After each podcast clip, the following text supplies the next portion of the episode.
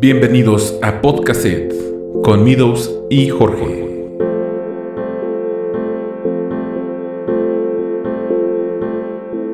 Bienvenidos, podescuchas, a un episodio más de este Podcaset. Ahora le vamos a dar un formatito de lado A y lado B, porque quienes ya escucharon cassette alguna vez en su vida saben que tiene dos lados, y quienes no, pues déjenme platicarles que un cassette es una cinta que se recorre de un lado teniendo 45 minutos o media hora dependiendo la duración. Y una vez que se finaliza le podías dar la vuelta y tenía otra sección. Esto permitía a los artistas hacer un álbum con el lado A y con el lado B. Entonces vamos a darle este formatito y vamos a introducir dos temas. En el lado A vamos a introducir cómo es la vida de un desarrollador de software, mitos y realidades alrededor de esta profesión. Y en el lado B vamos a hablar de si se puede vivir con los ingresos que te deja un canal de YouTube. Entonces, pues vamos a comenzar.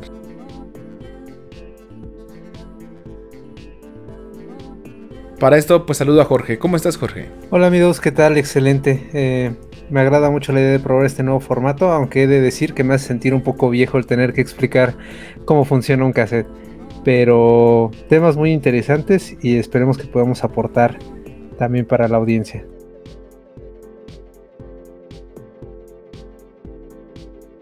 Empezamos con el lado A, que sería una carrera como desarrollador de software. La primera pregunta que te quiero hacer es, ¿qué diferencia habría entre desarrollador de software y programador? pues desde mi punto de vista, eh, un desarrollador de software se refiere a una persona con un conjunto de conocimientos más completo. Programador suena algo demasiado delimitado simplemente el código y como tal el desarrollo actualmente ya no solo se limita a eso, hay muchas otras cosas que tienes que tomar en cuenta, el diseño de las soluciones, arquitectura, propiamente tal vez tú no modificas cosas eh, respecto a servidores, respecto a hardware, pero son cosas que tienes que tomar en cuenta durante el diseño de la aplicación y mientras lo implementas. Entonces, resumiendo, yo diría que un desarrollador de software tiene un conocimiento más amplio. E incluso, si, me lo permites, existe también el término ingeniero de software, que también se dice que es todavía un conocimiento más profundo, hablando ya tal cual de hardware, memoria RAM, algoritmos, etcétera. Entonces son, por así decirlo, como niveles que en algún momento se manejan. Podría ser como otro escalafón que se da que es junior, senior y hacia arriba, ¿no? Ya después team leader o líder o gerente o... En Deloitte existía un puesto que se llamaba technical manager, que no como tal era un gerente que se dedicaba a administrar, pero sí era una persona con muchos conocimientos que alcanzaba ese nivel arriba de senior y arriba de líder. Así es, eh, creo que no está muy, muy estandarizado los nombres como tal, pero existen puestos similares. Eh, engloban, este puesto se llama Software Designer, que tal cual lo mencionas es arriba del líder técnico y demás, pero es una persona que más que estar centrada en manejar personas o en ser un líder de un grupo, está centrado en ser un, pues una referencia de la tecnología. Pero básicamente, y también para concluir de mi parte, la diferencia entre un programador y un desarrollador es que el programador básicamente solamente está viendo la parte del lenguaje que maneja y programando, literalmente tirando código, y el desarrollador tiene que ver otras partes que son documentación, diseño, eh, a lo mejor ejecutar pruebas, dar soporte, entonces ya es una cuestión más amplia porque incluso requiere comunicación con usuarios o con eh, empleados clave donde esté trabajando el proyecto o la empresa en la que esté participando. Sí, así es, y también eh, en algunos casos hasta de metodologías ágiles. Es correcto. Bueno, ahora pasemos a otra cosa bien importante.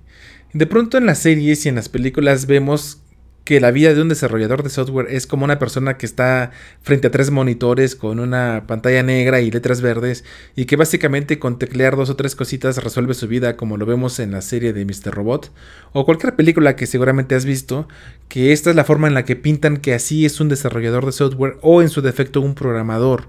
¿Qué tanto hay de cierto con eso? Pues yo diría que el uso de varios monitores sí está muy de moda, pero es más que nada como para tener a una sola vista lo que estás programando, el resultado final, tal vez que estés monitoreando algún este servidor o que tengas un PDF a la vista con los requerimientos o cosas así, pero no es no es como en las películas diría yo. De hecho, curiosamente, a pesar de que en las películas parece que están escribiendo muy rápido y todo se ve así, la realidad es que la mayor parte de desarrollo de software consiste en leer y no en escribir, estar leyendo código, estar analizándolo y al final de cuentas escribir tal vez un par de líneas después de haber analizado mucho. Es correcto y también, al menos me pasa a mí, no sé si a ti o a los demás, que de repente no recuerdo yo todas las sintaxis. O a veces me falla por una u otra propiedad de la sintaxis. Y usualmente tengo que estar recurriendo ya sea a Google o en algún foro. En este caso, de mi lado, el más usual es Mundosap. O incluso hasta libros o manuales. O a veces hasta el compañero que tienes al lado, ¿no? Le preguntas, oye, ¿cómo iba la sentencia para borrar? O cómo actualizabas tal dato. Y en las películas de repente se muestra como si todo lo tuvieras en memoria y como si así como estoy hablando ahorita lo escribieras y así programas de una sola vez tu aplicación. Sí, claro, eso no es, no es de hecho nada común. Eh, SAP es tal vez un mundo aparte, pero en general para la mayoría de los otros lenguajes el sitio preferido es Stack Overflow, donde hay muchas personas preguntando dudas y es lo que comúnmente a lo que comúnmente recurres todos los días cuando estás intentando recordar la sintaxis específica de algo. Y es que los lenguajes de programación actualmente son tan extensos que si no has utilizado alguna funcionalidad en mucho tiempo, la verdad es bastante común que ya no recuerdes bien cómo se utiliza. Ah, en mi caso, por ejemplo, que me especializo en Java, hay muchas cosas que en su momento para la certificación tuve que estudiar, tuve que entender y demás, pero que en el día a día realmente no se utilizan o al menos no me toca utilizarlas y la rara ocasión donde la necesito, tengo que recordar y buscar por ahí cómo se tenía que hacer. Sí, y es curioso porque daría la impresión que conforme pasa el tiempo, con 10 años de experiencia, 11, 12, no sé cuántos tengas ya, eh, ya tendrías que llegar y hacer un programa casi casi desde 0 a 100 en 3 horas, por ejemplo. Y la realidad es que no, porque siempre llegas y siempre hay algo nuevo regularmente te encuentras con cosas que no te habías encontrado en proyectos anteriores o aunque estés desarrollando eh, lo mismo, me refiero por ejemplo facturas, que es muy común entre empresas, que mm, hagas todas estas aplicaciones para facturar, o al menos en SAP es, es muy común. Y aunque llegues a una empresa y ya lo habías hecho en las dos anteriores, resulta que tiene peculiaridades que te hacen volver a investigar, volver a pensar cómo diseñarlo, proponer, porque muchas veces también es de proponer, de, mostrarle al cliente o a quien está pidiendo el, el, desarrollo qué opción prefiere, si la A, si la B, si la C. Y estar como en este estira y afloja hasta que finalmente queda algo definido, ¿no? Que también es el otro punto que duele mucho, al menos en este lado de SAP, que a veces se tarda mucho en quedar una definición completa.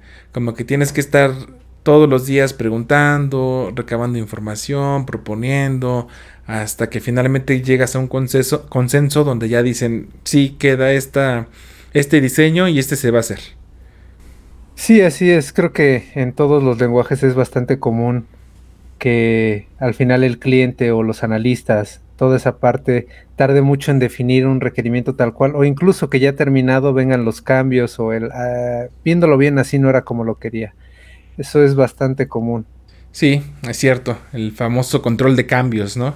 Sí, claro, de hecho por eso es que surgió todo esto de las, de las metodologías ágiles, tales como Scrum, que básicamente lo que te dice es eh, que se van a hacer pequeñas iteraciones en lugar de un, un gran esfuerzo de varios meses. Cada dos semanas se está tratando de entregar algo de manera que el cliente tenga oportunidad de revisarlo y si existen cambios se puedan hacer a tiempo, no hasta el final de todo un desarrollo grande. Eso es muy bueno. La verdad es muy importante y sobre todo la junta diaria que Scrum eh, te forza a tener para que justamente las cosas no se vayan mermando o se vayan acumulando, sino que se le vaya dando atención de manera inmediata. Casi casi en cuanto sale el problema o el stopper que le llaman, lo puedas atender de manera rápida. O por lo menos sabes que está y que tienes un pendiente. Yo creo que la mayoría de las personas asume que la parte de programación o el ser desarrollador de software se enfoca muchísimo a la parte técnica y la verdad es que también conlleva mucho de saber cómo administrar tus tiempos, saber cómo trabajar en equipo. Muchas veces incluso en la escuela uno está acostumbrado a hacer proyectos tal vez entre dos o tres personas y muchas veces incluso es tú haces tu parte, yo hago la mía y al final las juntamos. Cuando pues al menos en, en la mayoría de las ocasiones se está trabajando sobre un repositorio de código en conjunto, literalmente algo que está haciendo alguien más de repente te puede afectar a ti, eh, tiene que estar muy bien coordinado todo y pues el trabajo en equipo es el pan de cada día y hay que aprender a llevar todo eso. Sí, la reutilización de código es la que luego hace que alguien cambie algo pensando en su respectivo requerimiento y ya le pegó a todos los demás, ¿no? Y luego a veces el hacer ese respaldo o, esa regresión, a veces hasta no es fácil, ¿no? Te lleva dos o tres días y muchas de las veces hasta juntas medias ásperas, medias complicadas por la misma naturaleza de algunas personas de tender a la agresión o algunas de tender a no darle el peso o seriedad que se merece un asunto. Y algunos, y yo ahí me clasifico de ansiosos que queremos que ya estén las cosas. Y resulta que las cosas tardan tres días en estar, cuando desde mi punto de vista digo es algo que te lleva dos horas, pero bueno, hay que alinearse a los tiempos de la mayoría, hay que estar eh, en ese estira y afloja de todas las actitudes que hay, porque hay gente muy social, muy risueña, que le da mucho peso a ir a la junta, pero sí platicar, tomarse un café primero, mientras que yo soy de los que dicen, vamos a corregir esto. También, ¿por qué? Porque esta carrera, y qué bueno que sale este tema para comentarlo de una vez, es una de las que en muchas ocasiones te exige quedarte muchas horas. Porque si no está bien planeado, es bien usual que nunca sales a tu hora. Te quedas dos, tres, cuatro horas después, sobre todo cuando ya estás muy cerca de liberar un producto. Y a veces esos detallitos de esas juntas en las que no se le dio el tiempo adecuado, en la que la gente lo tomó con poca seriedad, son las que van haciendo que después, en, los, en la última semana, últimas dos semanas, tengas que quedarte todos los días hasta la madrugada para poder liberar el proyecto. También está el hecho de que, por ejemplo, muchas personas que están dedicadas al análisis o a la planificación, pues en realidad nunca han estado envueltos en el desarrollo de código. Y eso eh, promueve que se den tiempos totalmente irreales, que precisamente terminan teniendo que ser compensados con trabajo extra. Y pues también, como lo dices, la falta de seriedad y la falta de planeación. Yo creo que también tiene que ver con el hecho de que muchas personas terminan en el desarrollo de software sin realmente haber sabido cómo llegaron hasta ahí o queriendo salir lo más rápido posible de ahí. Yo, me he encontrado a muchos desarrolladores que están comenzando y ya están buscando moverse hacia puestos como Project Manager o Scrum Master porque ya no les gustó eh, programar. Porque creo que lo que se hace en la escuela comparado con lo que se hace en el trabajo es bastante diferente. ¿Tú qué opinas? ¿Cómo, ¿Cómo recuerdas que fue el empezar a programar? ¿Cómo recuerdas que, fueron tus prácticas y cómo lo comparas ahora con la experiencia laboral? Pues sí, como dices, muy diferente. Porque en la escuela, aparte de que tenemos una carrera afín, es decir, que yo no llevé una carrera en desarrollo de software o en sistemas, mi carrera es comunicaciones y electrónica, si bien hay un poco de programación, por un lado la programación clásica, lo voy a decir así, y por otro lado la programación a nivel electrónica, te ayuda, pero finalmente no es una carrera como tal. De cualquier manera, la forma de estar en la escuela, de entregar proyectos y entregar incluso tu engargolado con tu tarea, tu documentación, por llamarle de otra forma, no es lo mismo, porque siempre suele quedarse como a un nivel inferior, como a un intento, mm, por decirlo así, interesante de hacer algo profesional. Pero ya cuando te encuentras realmente en una empresa y que realmente te exige la parte profesional, sí notas la diferencia. Entonces sí hay mucho cambio en todo este proceso y que afortunadamente hay muchos procesos que te capacitan previamente. No sé cómo habrás empezado tú, pero en mi caso yo inicié con una capacitación que me dio Accenture de un mes, que fue un curso y que ellos mismos, su forma de seleccionar al mejor personal era evaluarlos para que solamente los que sacaran mayor calificación de 8 pudieran ser... Eh, contratados para ingresar a un proyecto. Y aún así, a pesar de que yo fui de los seleccionados, me costó mucho trabajo adaptarme en mi primer proyecto, entender cómo se trabaja, porque yo tenía esta idea de que ah, voy a llegar a sentarme, me van a pedir hacer un trabajo simple y listo, ¿no? Y resulta que te dan un documento y tienes que leerlo y entre esas 10, 15 páginas tratar de adivinar qué es lo que quieren y en dónde lo voy a hacer y cómo va a encajar con todo lo demás que se está construyendo.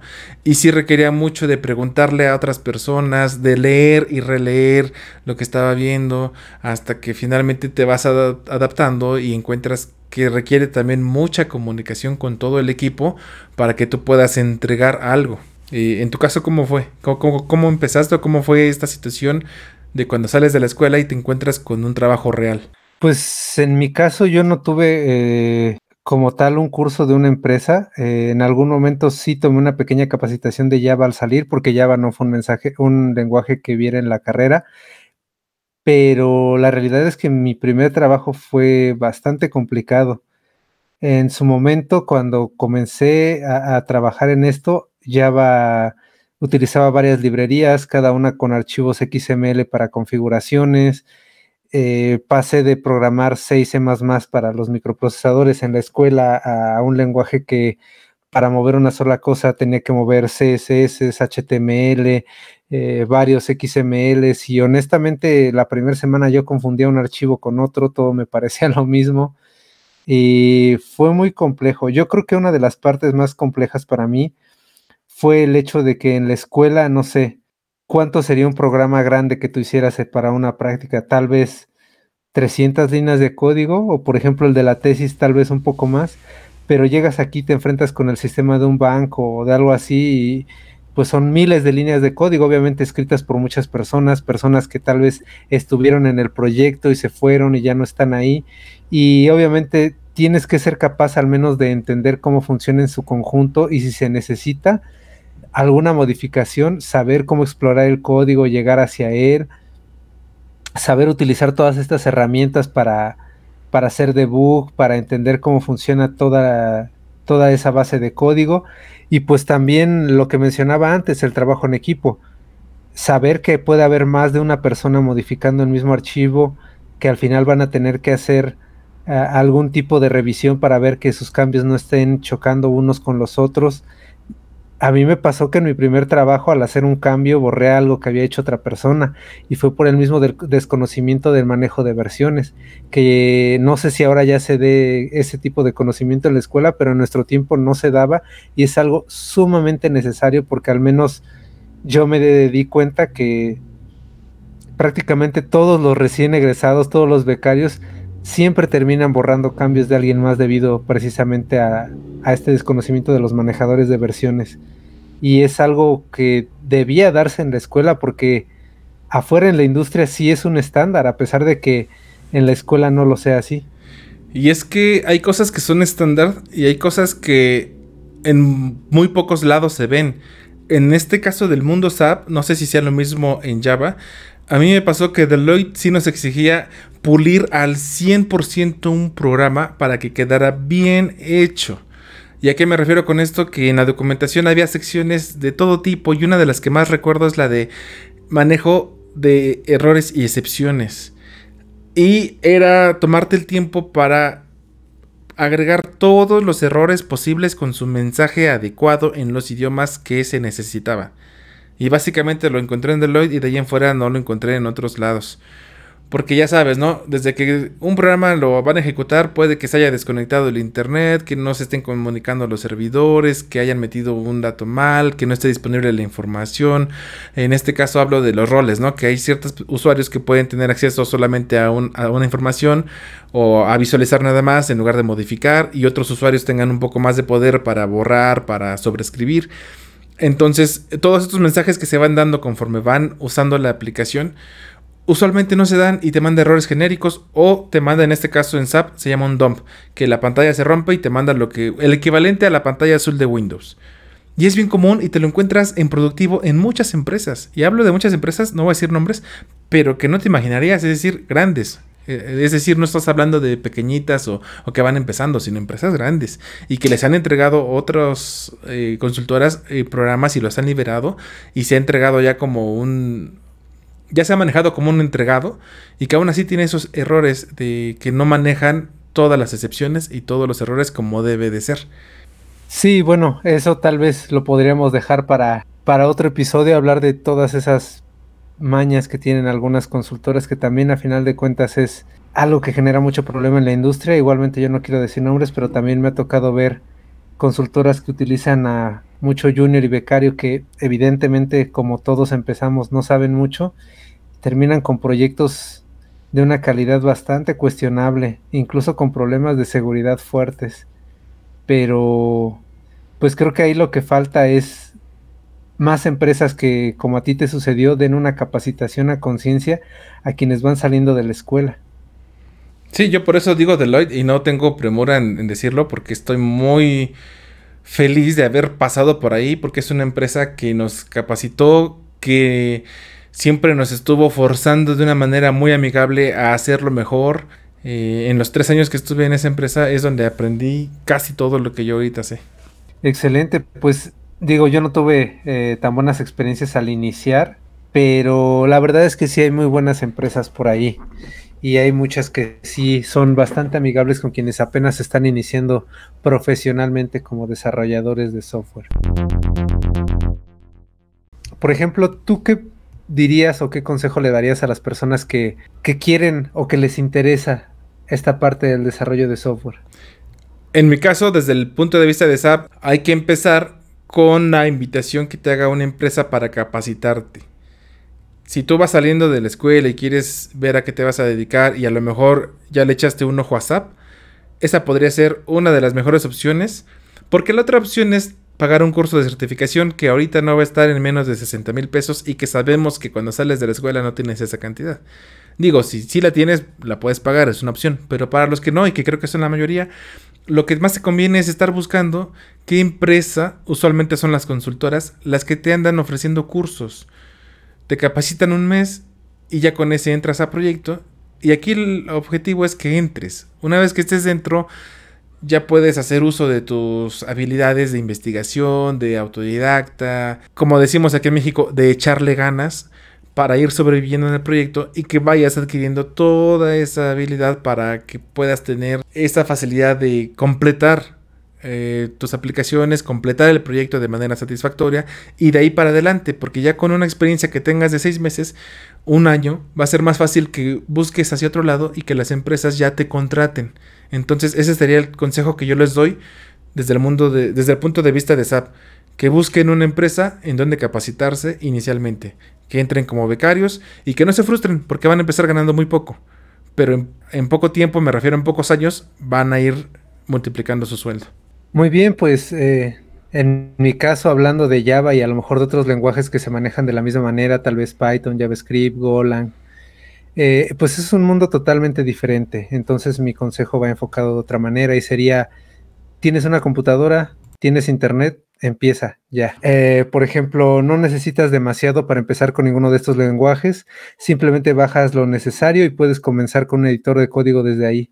Si bien es cierto que tal vez en los primeros días, semanas, meses, tal vez no vas a generar código de la calidad que se esperaría de ti en una empresa, sí te vas a familiarizar con todo el lenguaje, con su sintaxis, te vas a empezar a sentir cómodo, cómodo con todo ese proceso que es crear eh, pues una pieza de software porque también hay que aclararlo, muchas veces no es simplemente de, ah, hay que hacer esto, lo escribo, revisión, ya quedó.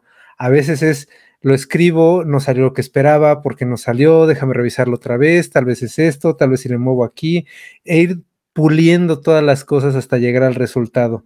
Entonces, en el caso de Java y demás cosas, también existen certificaciones, eh, también te van a ayudar mucho a conseguir un trabajo, pero inicialmente la barrera únicamente es de, trabajo.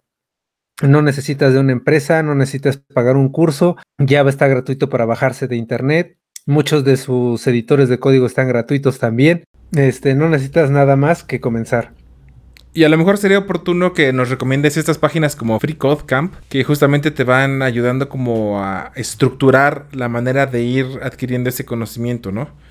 Claro, sí, FreeCodeCamp Camp es la verdad, desde mi punto de vista, una maravilla. Yo lo descubrí hace tiempo. Eh, básicamente es un sitio que se dedica a enseñarte. Antes era únicamente JavaScript, ahora también un poco de Python y de visualización de datos, pero se dedican a enseñarte lo que necesitarías para un trabajo, eh, pues en la industria Y la manera en la que obtienes un certificado de parte de ellos es que al final de tomar todos estos conocimientos teóricos y estas tareas, te enlazan con una organización sin fines de lucro para que les ayudes a realizar algún proyecto que tengan ellos en mente. Y pues digamos que tu examen de certificación es hacer un proyecto real. Eso te aporta muchísimo como experiencia y demás. Aquí la única desventaja, hablando para nosotros como latinos, es que todo está en inglés. Entonces sí tendrías que primero eh, sentirte cómodo con el inglés y ya luego comenzar con todo esto. Pero de nuevo, hablando de, este ecosistema de Java y de otros lenguajes, existe muchísima información, tal vez también en YouTube, muchos sitios que se dedican a, ofrecer tutoriales y demás. Pero sí, yo creo que Coursera también es un buen inicio, pero FreeCodeCamp la verdad me parece una de las mejores opciones. Sí, la verdad es que cuando me lo compartiste, yo ahora que empecé con JavaScript, un poco como lo he platicado en episodios anteriores, con este objetivo de hacer las gráficas y aprender, eh, la verdad es que está muy bueno. Como decía, te va llevando de la mano, te va estructurando qué es, cuál es el camino que debes seguir, porque de pronto te puedes perder o te puedes clavar mucho tiempo en algo que a lo mejor es tan, un poco irrelevante y darle muy poco tiempo a lo que sí es relevante. Y si tienes una guía, esa sería la palabra clave, una guía. FreeCodeCamp sería esa guía que necesitas para ir estudiando de manera óptima. Y bueno, para concluir este lado del episodio, el lado A, eh, me gustaría que me dijeras o me contestaras dos preguntas. Una, ¿cuál es lo que más te gusta de tu carrera como desarrollador de software? ¿Y cuál es la que menos te gusta? La que más me gusta, yo creo que es, es bastante fácil de identificar para mí, pero no sé si sea tan fácil de comunicar.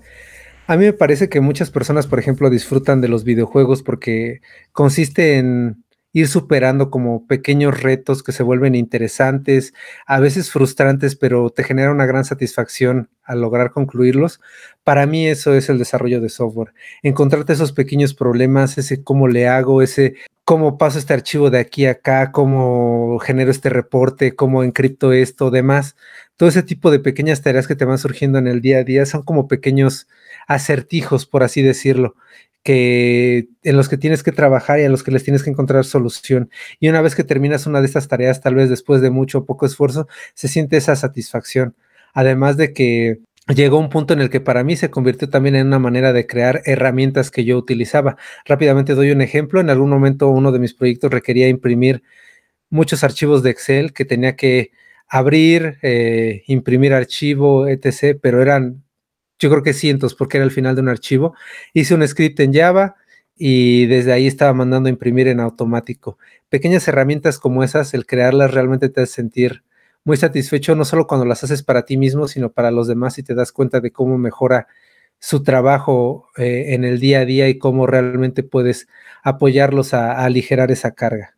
Muy bien, y en la parte que menos te gusta, ¿qué encontramos? La parte que menos me gusta, yo creo que precisamente tal vez sería esto de los problemas de iteraciones con los cambios constantes.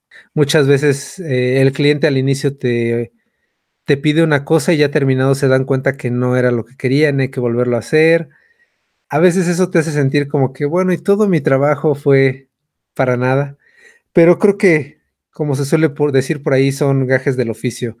Es imposible que, pues que esto deje de suceder. Siempre va a haber cambios, siempre va a haber movimientos, sea porque el negocio cambia, sea porque se, se tiene una mejor opinión después de ver ese sistema funcionando, siempre va a haber cambios. Y además de esto, pues creo que lo que la mayoría de los desarrolladores no nos gusta, la documentación tampoco me gusta demasiado, pero pues ni modo. Ok, yo ahí sí difiero contigo, soy de los pocos que sí me gusta documentar, me gusta diagramar, me gusta hacer bajar imágenes con transparencia, y no solo hacer un diagrama básico, sino ponerle, por ejemplo, una computadora, un usuario, con imágenes un poco visualmente atractivas y todo eso. Pero es algo que me gusta y, que completo porque cuando entrego el producto se nota, no es usual que un desarrollador te entregue un diagrama bonito y suele ser un punto que varias veces te reconocen algunas personas. Entonces en ese lado yo sí estoy como que también sí me gusta documentar y porque se me facilita, porque en el lado de SAP también está una parte de capacitación donde tienes que capacitar a los usuarios, a decirles cómo funciona el programa. Y si tú hiciste una buena documentación, casi casi nada más les proyectas la documentación, se las facilitas por un PDF y es más fácil que tú les vayas poniendo, este botón te hace esta cosa, este botón te hace esta otra cosa. Si tienes dudas, puedes ir aquí a esta sección y todo esto, ¿no? Y bueno, para contestar estas dos preguntas que yo te hacía, la primera, ¿qué es lo que más me gusta? Eh, coincido mucho contigo, Jorge, los retos. Los retos que te va se te van presentando en este mundo del desarrollo. Como bien dices tú, el estar preguntándote cómo lo voy a hacer y que finalmente como ingenieros quizá estamos acostumbrados a esa parte y por eso le tomamos sabor a esta parte. Y adicional, pues que hay una retribución muy buena del sueldo. Entonces es una de las cosas que también me gusta, que es un empleo que sí te requiere eh, todo el tiempo pensando, todo el tiempo analizando, y que te puede llegar a ser frustrante porque pueden pasar dos, tres días y que no encuentres una solución, pero que al final de la quincena sabes que está esa retribución. Y lo que menos me gusta es toda esa parte social, porque soy antisocial, pero cómo me afecta, porque precisamente hace rato estábamos hablando de los tiempos. Tú decías que a veces llegan los líderes de proyecto que no conocen el mundo, este, de desarrollo y que pueden hacer unos cálculos o unas estimaciones de tiempo incorrectas. A mí me pasa que aunque las hagan correctas, lo que no se toma en cuenta a veces es que, ahí te voy un ejemplo, dicen, ¿cuánto te lleva esto? Tres días. Y de repente dices, va una junta. Eventualmente una junta no tendría por qué quitarte tanto tiempo.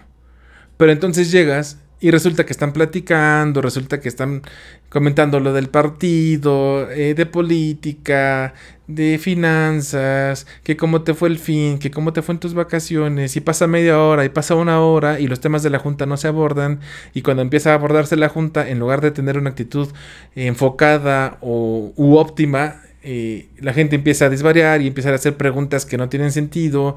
Y te hablo de que pasan tres horas y vas saliendo de la junta. Y dices tres horas en un horario de ocho horas. Ya me pegó básicamente la mitad del día que no tenía contemplada. Y que yo dije que me iba a echar un programa en tres días y que ya me quitaste medio día en el que yo ya no pude desarrollar.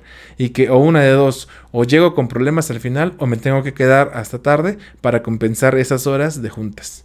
Esa es la razón a lo, que voy enfocado, que toda esa parte de sociabilidad o, o esa actitud así de oficina, de que hay el amiguito y el cafecito y el abracito, hace que se merme el trabajo de mi lado. Lo he sufrido mucho y siempre siento que es como un estorbo para mí, porque incluso en muchas de las juntas que me invitan, ni siquiera yo opino nada y ni siquiera hay un tema en el que yo tenga que ver algo y sin embargo me invitan. Ese sería lo que no me gusta. Eh, pues la verdad, a, mí no me ha tocado eh, tanto desperdicio de tiempo, tal vez porque casi siempre mis proyectos se han basado mucho en, metodologías ágiles como Scrum y eso limita mucho ese tipo de cosas.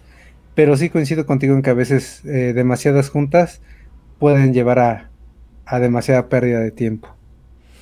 Sí, y es que pueden ser las juntas y puede ser en esas empresas donde celebran los cumpleaños, eh, las fechas especiales, Navidad, Año Nuevo, que el tercer viernes social.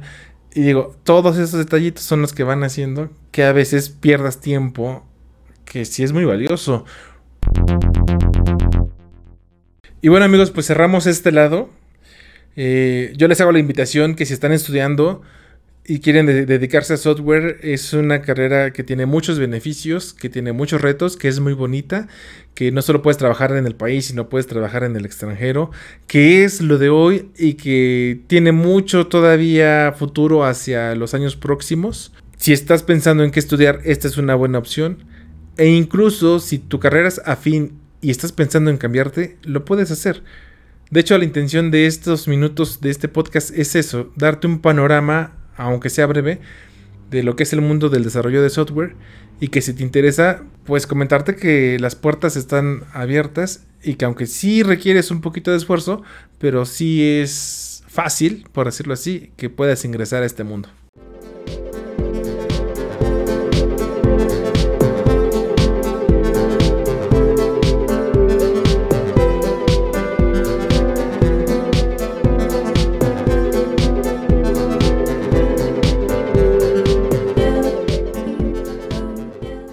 Y bueno, pues ahora damos introducción al lado B, que es, ¿se puede vivir de los ingresos que deja un canal de YouTube?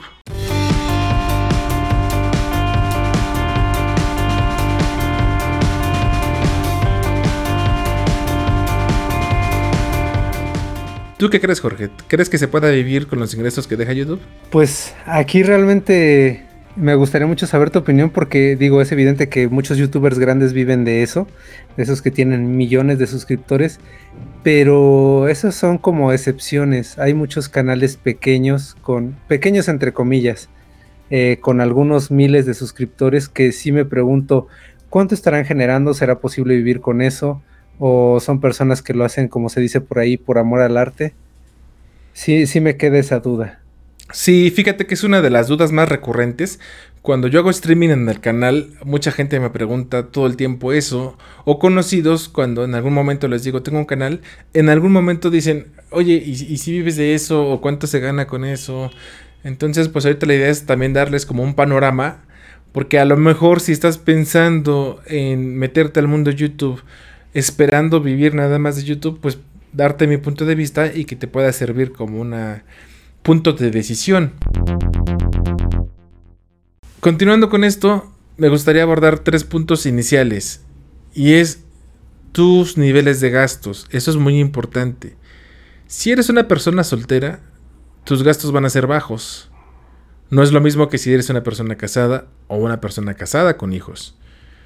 Evidentemente, entre más estés con más gastos, pues va a ser más difícil que puedas vivir solo con los ingresos de YouTube. Ese es un punto importante considerar. Y el otro punto importante es el tamaño de tu canal y los países a los que vas dedicado. El tamaño tiene que ver con las vistas, porque tú ganas por cada mil vistas con publicidad que pasen en tu canal y vas a ganar de acuerdo al país, porque hay lo que se llama costo por mil, que es cuánto te pagan por cada mil vistas, y esto varía mucho de países. México siempre está entre 0.8 dólares y un dólar por cada mil vistas con publicidad. Hay países como Australia que tienen 5 dólares y hay países como Bolivia que te pueden pagar hasta 0.3 dólares por cada mil vistas. Entonces también depende cuántas vistas tiene tu canal y en qué países te están viendo. De ahí se va a componer el total de tu ingreso. Y para concluir con este bloque, también es importante señalar que en mi caso, y hasta ahorita de los canales que conozco, es que las vistas son muy variables. Puedes tener meses con muchas vistas y de repente meses con muy pocas vistas. Entonces los ingresos no van a ser como un empleo fijo en el que cada quincena o cada mes ganes una cantidad fija, sino te puedes ir un poco alto y de repente te puedes ir al suelo. Entonces también hay que ir gestionando toda esta parte. Y en grosso modo yo diría que sí puedes vivir si eres soltero nada más. Y si ya tienes familia, te sirve como complemento nada más. Si necesitas tener otros ingresos aparte de los de YouTube.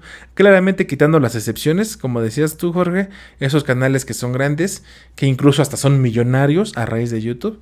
Pero son meramente las excepciones. La mayoría de canales caen en eh, tamaños medianos, por decirlo así, en el que no, no es suficiente para tener una vida cómoda o una vida de lujos o una vida tranquila, nada más con lo de YouTube.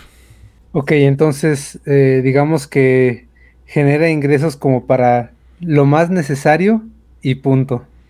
Sí, si fueras soltero, eh, ¿a qué me refiero? Que usualmente no tienes un gasto de alimentación, que a lo mejor ya sea que rentes o que ya hayas comprado tu departamento, usualmente como soltero lo habrías comprado pequeño, o si rentas, rentas una casa pequeña, y que no es lo mismo comprar eh, despensa para una sola persona que para una familia. Entonces sí, ahora si ya tienes la familia, pues sí, sí te puede servir, digamos, como para las cosas básicas, pero si lo estás pensando así como que, ah, yo voy a vivir de YouTube y voy a viajar y voy a este, comprarme casa y voy a comprarme gadgets todo el tiempo. No, no es tanto, al menos en mi canal. Y, se los digo, tengo 58 mil suscriptores. Hay canales más pequeños que obviamente tienen menos ingresos, como hay canales más grandes. Yo creo que la media de canal que yo he visto está entre los 50 mil y los 400 mil suscriptores. Esa es como que la media. ¿Cuál, ¿Cuál entonces considerarías tú que es un tamaño donde ya podría alguien vivir cómodamente? Digamos con el salario de alguien, de un godín, que en México sería como un oficinista, eh, promedio. Yo creo que a partir de un canal que tenga más de medio millón de suscriptores y que siempre esté activo, porque también me he encontrado con muchos canales que aunque tenían muchas vistas en el pasado o que tengan muchos suscriptores, de repente como que dejan de producir o como que toman pausas o se van muriendo. Eh, me refiero a canales que estén activos, sí, más de medio millón de vistas. Sería, yo, yo digo que ese sería como que el parámetro para pensar en ya vivir solo de YouTube y vivir de una manera, como dices tú, como si fuera un sueldo promedio de un Godín en la Ciudad de México, por ejemplo. Ok, pues es bastante más arriba de lo que yo hubiera pensado. Hasta aquí estamos hablando únicamente de vistas, ¿cierto? Pero me parece que hay muchos que después empiezan a buscar eh, como patrocinios o al parecer como que se asocian con alguna marca para vender productos. ¿Sabes o tienes alguna idea de cuánto se podría ganar por esto? Hay dos puntos adicional de monetización, adicional a los comerciales que te pasan al inicio o al final del video. El primero es en los streamings cuando la gente dona. Si ya lo han visto, saben de qué hablo y si no, les platico. Cuando tú haces una transmisión en vivo, en la gente en el chat le da clic a un botón con símbolo de pesos y te pueden donar desde un dólar en adelante. Obviamente esto se transforma a tu moneda y en el caso de México puedes donar desde 20 pesos hacia adelante. Esa es otra forma de ingresos y esa sí es muy variable y no tiene que ver con el tamaño del canal, sino con el carisma de la persona que está eh, transmitiendo. Usualmente las mujeres suelen tener más carisma, suelen ser más amables, más amigables y hay como que mayor retribución. O a veces estos canales que son como de gente que, que es muy graciosa o que es muy atractiva, es a lo que quiero oír. Suelen que, suele ser que les donan mucho o personas que definitivamente hacen su labor, ¿no? De, solicitar donaciones. Entonces, pues ahí está otro mundo de ingresos que ahí sí yo no tengo idea porque a mí me han donado muy poco cuando he llegado a hacer streaming. No es mi target principal, pero pues siento que es muy variable, ¿no? Si te encontraste con gente que es muy altruista que te puede donar bien, como de repente que nadie te done. Y lo que tú dices en mercancía, también YouTube te permite asociarte al menos con dos empresas. A mí es lo que me permite, no lo he hecho, pero me da dos opciones con Teespring y no recuerdo la otra cómo se llama, que básicamente son empresas que se dedican a crear mercancía como son playeras, tazas, mochilas y que directamente tus suscriptores pueden comprar este tipo de productos. La empresa se encarga de producirlos, se encarga de mandarlos y a ti únicamente por haber sido el canal o el medio por el que solicitaron esa mercancía te da una comisión. No sé de cuánto porque no he hecho yo eso. Siento que tampoco está en mi alcance. Entonces, este tampoco sabré decirles datos, pero también depende mucho de qué tanto tu audiencia está interesada en tus productos. Siento que solo canales grandes, tanto en las donaciones en streaming como en la compra de mercancía, son los que alcanzan a tener un ingreso considerable para poder hablar ya de, de números grandes, pues. Y otro punto importante es que te contacten directamente. Nada más que en este caso, sí, ahí sí tengo experiencia. La mayoría de los que te contactan lo que buscan es pagar menos de lo que usualmente les costaría a ellos pagar esa publicidad directo con YouTube. Entonces regularmente la oferta que te hacen no es tan conveniente. Hablo especialmente en mi canal, seguramente a otros sí les conviene porque he visto mucha publicidad de este tipo. Pero a mí no me ha convenido porque a mí lo que me ofrecen es, ok, yo ganaría eventualmente eso con mi video pasando tres semanas, pasando un mes o quizá pasando hasta tres meses, pero yo superaría el ingreso de lo que me ofrecen por ese comercial. Y es que aquí hay algo bien importante que mencionar. YouTube te da a elegir.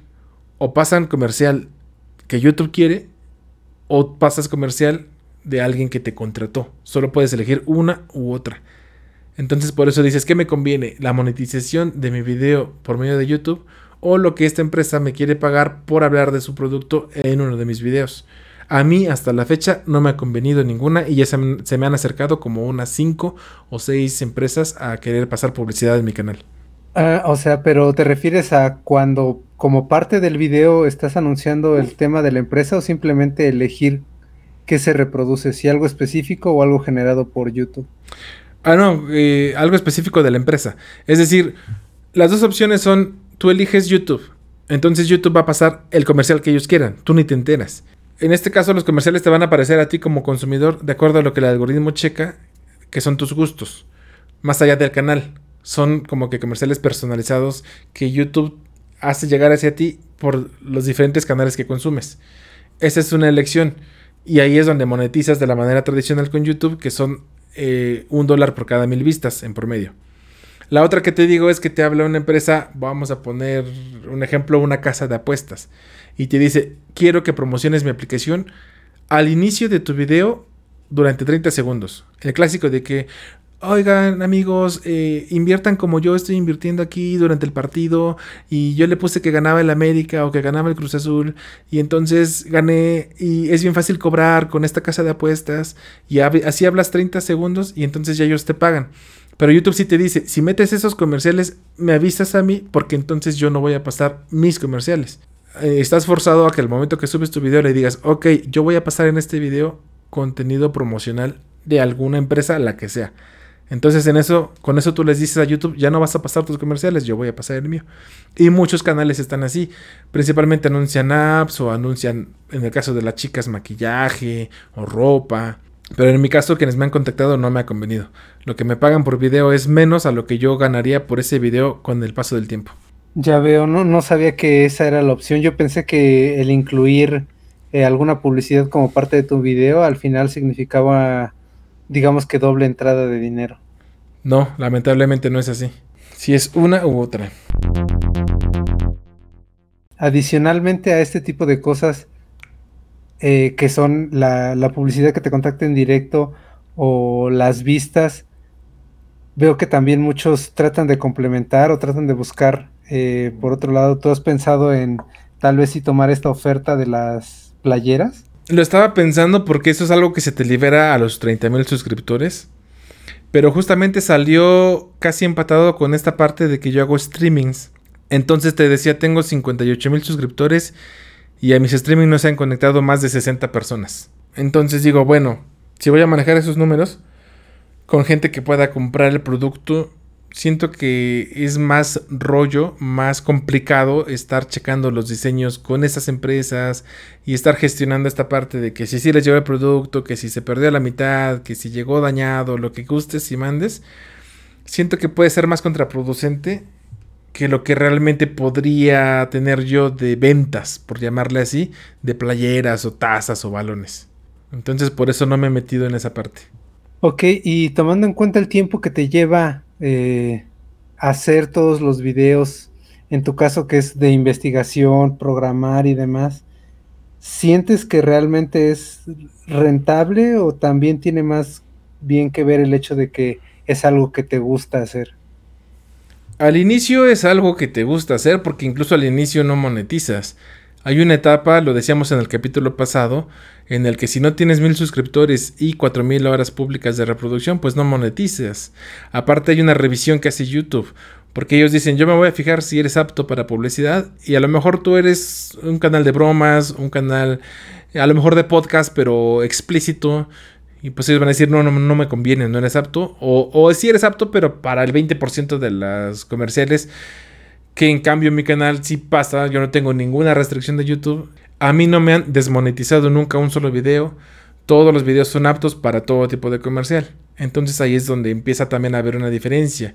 Porque tú puedes decir, ok, soy un canal muy exitoso, pero me la paso diciendo groserías, entonces te van a mermar muy gacho. O hablas de temas muy delicados.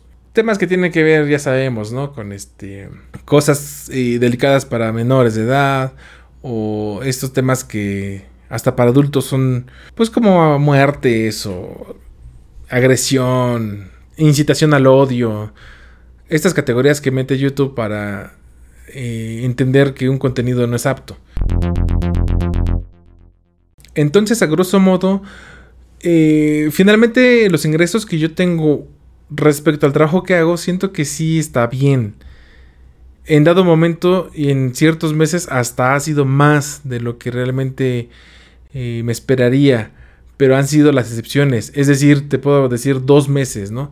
De ya casi dos años, solo he tenido buenos ingresos en dos meses.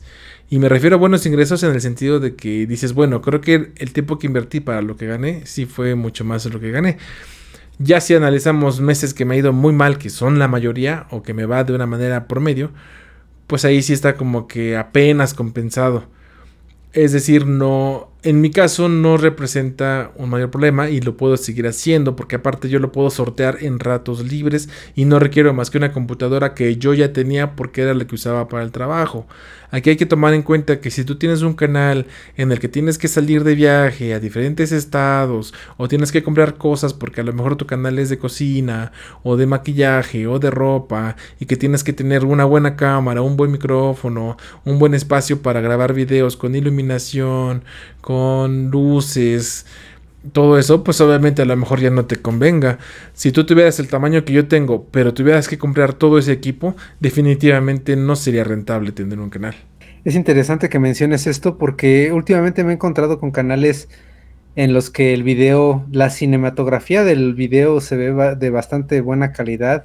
Se ve que son personas que ya de inicio le invirtieron a una buena cámara, equipo y demás y veo, no sé, 70 suscriptores. Y digo, ¿realmente esta persona desde el principio quería entrar con todo y ni siquiera midió las cosas? ¿O es como que, no sé, tal cual les gusta toda esta parte como pasatiempo y no les importa invertir ese dinero aunque no haya vistas? Es que es como todo. Cuando ya tienes un canal, es muy fácil abrir otro canal y entonces ya sabes a qué vas. Yo me he encontrado, como dices tú, con canales así que desde el inicio arrancan con todo, pero que son canales secundarios o que son canales secundarios en colaboración.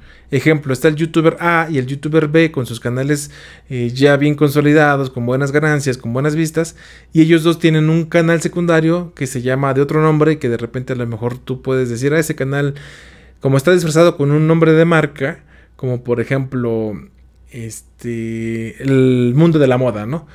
Ah, pero de fondo resulta que está el youtuber A y el youtuber B que sí conoces como personajes ya. Te voy a poner un ejemplo. Imagínate que Dross y Negas tuvieran un canal entre ellos dos. Conoces claramente al Dross porque es un youtuber bien conocido. Conocemos a Negas, que también es uno de los muy conocidos. Y de repente tú verías un canal que no te imaginabas que era de ellos dos y que detrás es quienes están produciendo el contenido.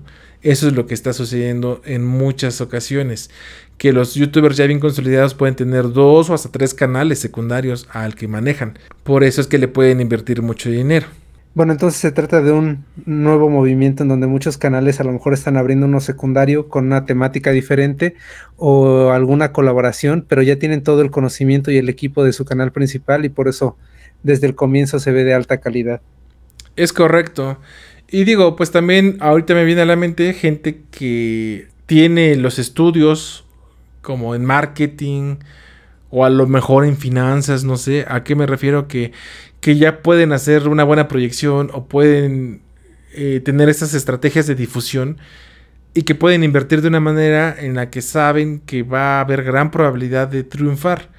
Esa también puede ser otra que arranques desde el, inicio con mucho equipo, mucha inversión, pero que tú, tú, sabes que tus estrategias funcionan, van a funcionar, que a lo mejor las usaste con otra gente en una empresa o que te contrataron y que ahora las usas para ti mismo y que desde el inicio empiezas con todo desde este punto de vista de inversión para que las ganancias las veas a un futuro, no sé, medio año, un año, dos años. De acuerdo. Y yo creo que algo que a todos nos gustaría saber, ¿tú crees que en algún momento tu canal daría para que te retires de la programación y puedas vivir de él? Es algo muy eh, inestable. Porque así como puedes subir de golpe, puedes caer.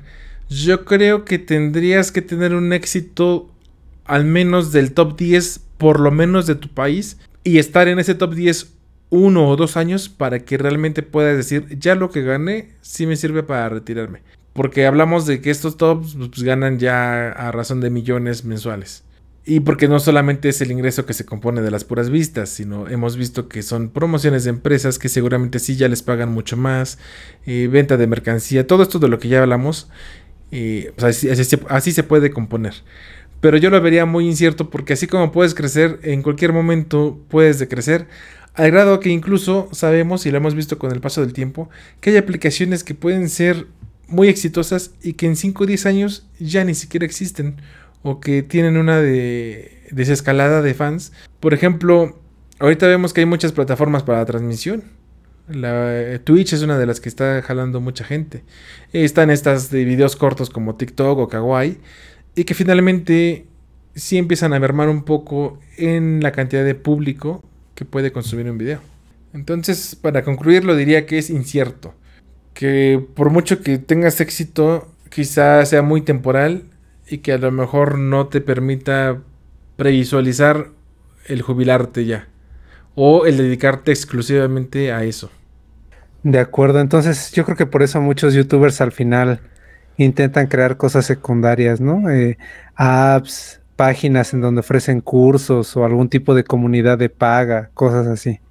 Sí, yo creo que el camino del éxito, y lo hemos visto con muchos youtubers, es que a raíz de YouTube creen un imperio en otra cosa o consoliden su empresa.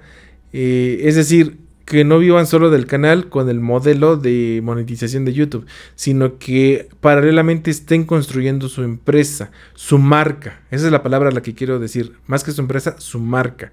De tal manera que pasados tres años ellos digan, ok, voy a vivir ya de mi marca, pero que ya no está específicamente a YouTube, sino a lo mejor diversificaron y que es lo que, como vemos a todos estos que sí han logrado tener éxito, que están en YouTube, en Twitch, en Twitter, en Instagram, en Facebook, eh, que ya tienen su propia página, que como dices tú ya tienen sus aplicaciones y que ya son suficientemente conocidos que salen hasta en televisión abierta. ¿Pero por qué? Porque ya desarrollaron su marca. Ese sería como el camino más bien. Te puedes jubilar si tú, iniciando en YouTube, logras colocar una marca en el mercado y la consolidas. Esa sería la forma en que sí te podrías jubilar. O por lo menos dejar tu carrera, en este caso como nosotros de programador, y dedicarte exclusivamente a tu marca. Con eso podemos dar como una buena idea o estimación acerca de qué tan viable es vivir de un canal de YouTube. Es correcto, lo, lo importante aquí y si es que es un punto de duda en tu caso, cualquiera persona que nos escuche y que quiera abrir un canal, el consejo que les daría es que no inviertan más de lo que no tienen seguro eh, recuperar. O si quieren gastar dinero en producción, que estén conscientes que lo pueden perder todo. Porque yo he visto canales que crecen rapidísimo y he visto canales que pasan dos años y nunca terminan de crecer, no logran despuntar. Entonces es un mundo incierto y el consejo que te daría es, sí, inicia tu canal, pero poco a poco, no lances toda la carne al asador de inmediato, hazlo gradualmente. Si sí vas a crecer, a lo mejor ya atrévete e inviértele, pero si no estás creciendo, mejor dale tiempo, porque podría ser un proyecto que no llegue a nada. Yo tengo un canal secundario y mi canal secundario nunca despuntó. Eh, lo veo también como hobby, porque ahí subo videos de muchas otras cosas que considero que no caben en el canal principal. Pero a diferencia de otras personas que despuntan un canal y un segundo canal y un tercer canal, en mi caso yo solo tuve suerte con el primero y el segundo jamás eh, levantó. Entonces también hay que checar eso nada más. De acuerdo, y pues al final de cuentas no es bien pensar en que si inicias con un canal es con la idea de hacer algo que disfrutas, porque podría ser que en cuanto a remuneración pues no llegue el momento. O también que llegue por un periodo y después ya no llegue tanto porque es normal.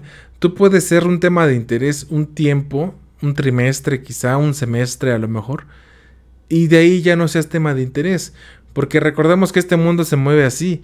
Un día está Candy Crush, y al día siguiente está Among Us, y luego está Fortnite, y luego ya resulta que ahorita está mucho el boom del ajedrez.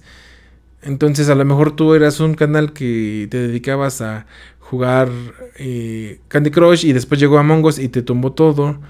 O jugabas Minecraft y ahorita ya no interesa Minecraft, sino Fortnite. Y a lo mejor ahorita juegas ajedrez y el día de mañana ya pierde el boom el ajedrez. Entonces, todos esos, esos temitas, pues sí hay que tomarlos en cuenta. Quizá hasta apoyarse de un profesional que te pueda hacer un estudio de mercado. Pues sí, es todo, todo la creación de una empresa más bien. Esa, como lo decía, es el punto de oportunidad que puedes entrar primero con un canal y que a lo mejor a partir de ahí puedas crear una empresa. Y el otro modo es que si siempre quieres verlo nada más como un canal, pero que no represente o no tengas una expectativa de vivir de ahí, sino que siempre sea simple y sencillamente un ingreso adicional, o una simple remuneración para que no sea en vano lo que haces, pues está perfecto. Creo que con eso nos, nos quedaría bastante claro lo referente al lado B. No sé si tengas algo más que agregar. Pues nada, Jorge, con eso concluiríamos el lado B de este podcast. Espero que les haya gustado y cualquier duda que te haya quedado, no dudes en contactarme vía Twitter. Mi Twitter es arroba 1 o en los comentarios, ya sea que estés en YouTube, en Spotify. Bueno, en Spotify no se puede dejar comentarios, pero si no te puedes ir a YouTube. Y si estás en iVoox, Catsbox, ahí sí se puede dejar comentarios. Y cualquier duda que hayas tenido, con todo gusto te la puedo comentar. Muchas gracias por haber escuchado el episodio. Sí, muchas gracias a todos por escucharnos. Excelente semana y ojalá que si tienen algún tipo de duda o algún comentario, pues nos lo compartan. Muchas gracias Jorge, que tengas una excelente semana.